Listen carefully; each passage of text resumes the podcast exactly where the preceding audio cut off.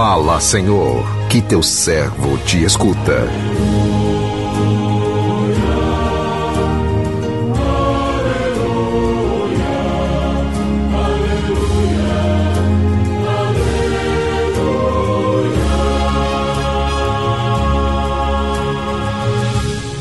O Senhor esteja convosco, Ele está no meio de nós.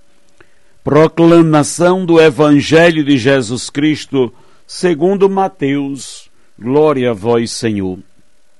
Naquele tempo, disse Jesus aos seus discípulos: Se a vossa justiça não for maior que a justiça dos mestres da lei e dos fariseus, vós não entrareis no reino dos céus. Vós ouvistes o que foi dito aos antigos: Não matarás. Quem matar será condenado pelo tribunal.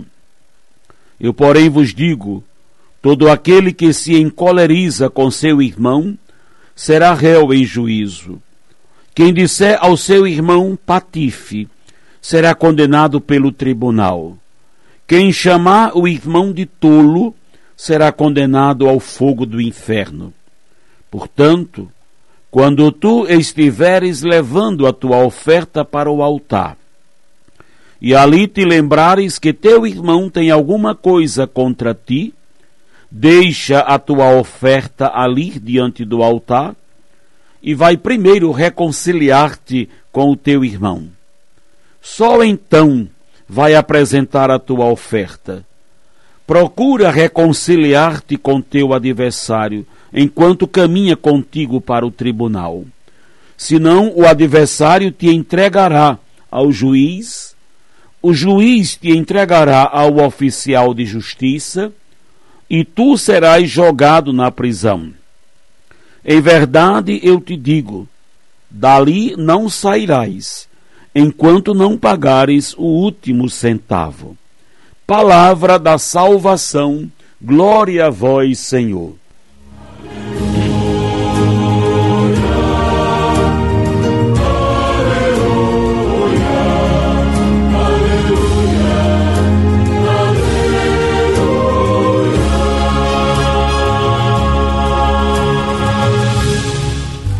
Meu irmão, minha irmã, ouvintes do programa Sim a Vida, talvez nós que apresentamos a nossa oferta diante do altar do Senhor todos os dias ou todas as semanas, sejamos os primeiros que precisamos entender a palavra deste Evangelho.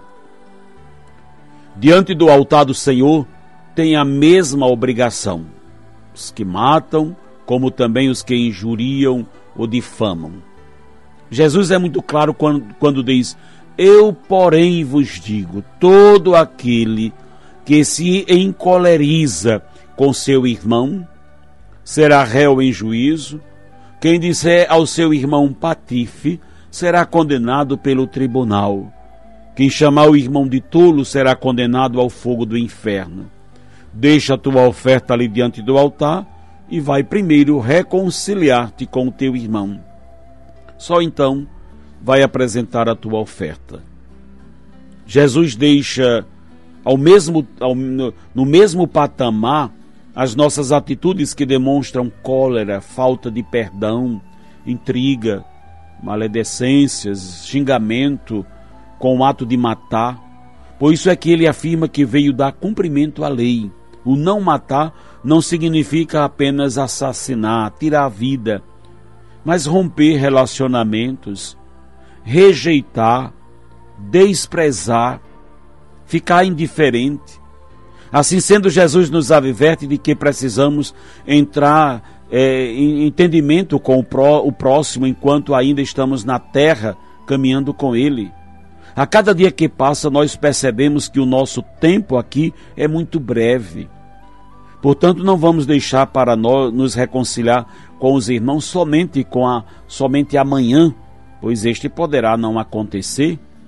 Faça uma reflexão da sua vida e perceba quantos relacionamentos você cortou apenas por falta de entendimento, de boa vontade. Será que você também é, também você está enquadrado no contexto das palavras de Jesus?